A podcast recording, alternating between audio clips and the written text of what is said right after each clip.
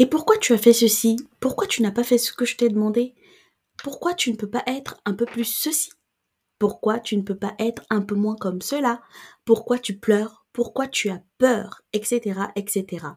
Pourquoi est souvent la question que l'on pose le plus aux enfants? Et bien souvent, la réponse est je ne sais pas ou parce que, avec toute la réticence et la gêne qui va avec. Aujourd'hui, je porte la réflexion sur l'inefficacité de la question pourquoi sur nos enfants.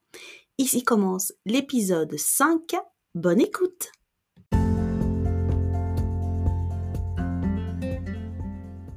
Ici commence le podcast qui traite du leadership parental.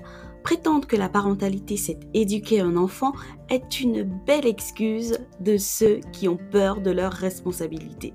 La parentalité, c'est à propos de vous. C'est prendre le lead et accepter d'apprendre.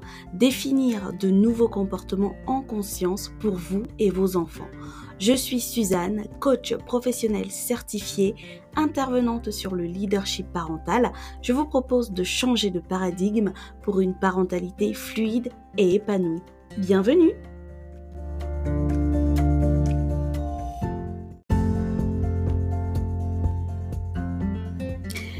Bonjour à toutes et à tous, bienvenue dans ce nouvel épisode. C'est un réel bonheur pour moi et j'espère que vous prenez plaisir à l'écouter. Avant de commencer, je vous invite à partager le podcast autour de vous et à le noter sur votre plateforme d'écoute favorite. N'hésitez pas à laisser un avis sincère sur ce que vous pensez du podcast. Vous pouvez également le partager en story en me taguant et je me ferai un plaisir de vous repartager. Merci.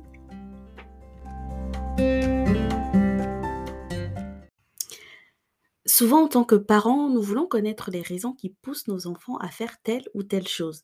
Et tout naturellement, la question pourquoi est celle que l'on pose le plus souvent. Alors évidemment, on attend une réponse, une explication bien construite, seulement voilà. Tout ce que nous répond l'enfant, c'est parce que, trois petits points. Et à nous de rétorquer parce que ce n'est pas une réponse, et là-dessus on se braque, on lui dit laisse tomber, va dans ta chambre ce qui nous laisse dans une frustration et une sorte de fatalisme, induisant le biais que, de toute façon, cet enfant n'en loupe jamais une. Mais heureusement, il y a une manière différente de voir les choses. Il s'agit ici de se questionner sur le pourquoi les enfants n'arrivent pas à expliquer un certain comportement. Pourquoi? Déjà, qu'est-ce que cela implique? Quand votre patron, une amie ou qui sais-je d'autre vous demande pourquoi. Souvent, cela vous pousse à la réflexion. Vous devez analyser une certaine situation pour expliquer votre comportement. Parfois, vous devez même réfléchir un peu plus sur comment amener la chose pour éviter tout malentendu ou mauvaise interprétation. Elle est là toute la différence. Vous devez réfléchir de manière rationnelle. Vous êtes en capacité de rationaliser une situation, un environnement et vous adapter à la tonalité de la personne qui vous pose la question, vous avez donc du vocabulaire, du répondant, de la répartie.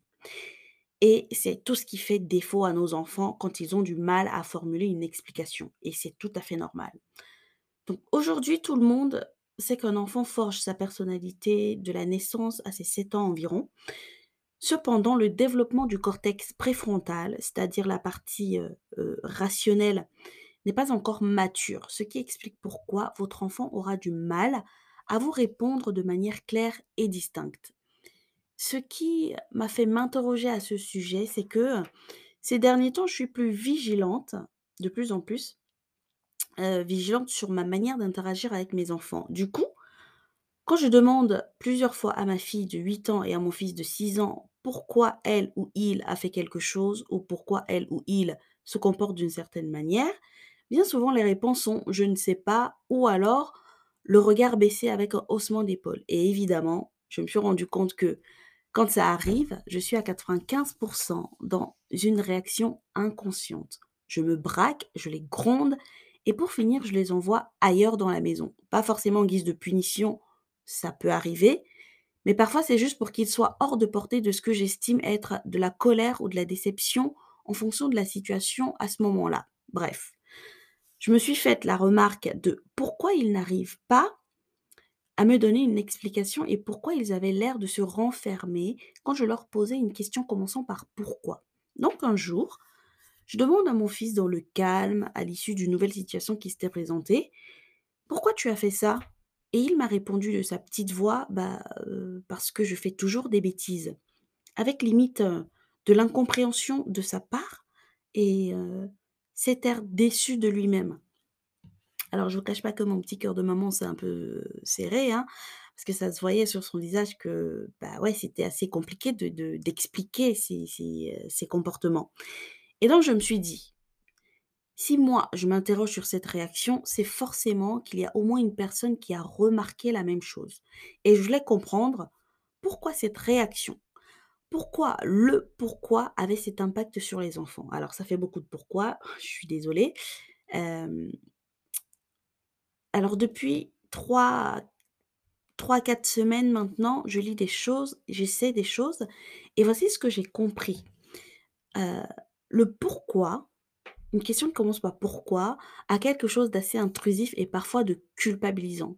Tout simplement parce que votre enfant n'est pas assez mature, encore une fois, pour vous répondre. Par contre, il ressent votre frustration, votre colère et votre déception. Donc, il enregistre que la question qui commence par «pourquoi?» induit forcément qu'il a fait une bêtise.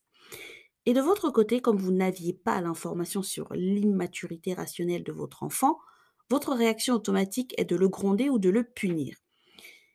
Et si vous êtes attentive et attentif ici, vous constaterez que insidieusement s'installe une espèce de sorte euh, de cercle vicieux. C'est un peu euh, l'exemple du serpent qui se mord la queue. Sauf que maintenant, vous avez la bonne information. Merci, le podcast ici commence, n'est-ce pas? Heu, vous allez donc pouvoir réagir autrement. Comment? Eh bien, en régulant et en écoutant. En régulant d'abord vos propres émotions pour éviter d'être submergé quand il s'agira de confronter votre enfant. Ensuite, en écoutant votre enfant, c'est-à-dire en lui prêtant une oreille attentive pour pouvoir l'aider au mieux à exprimer ce qu'il ressent.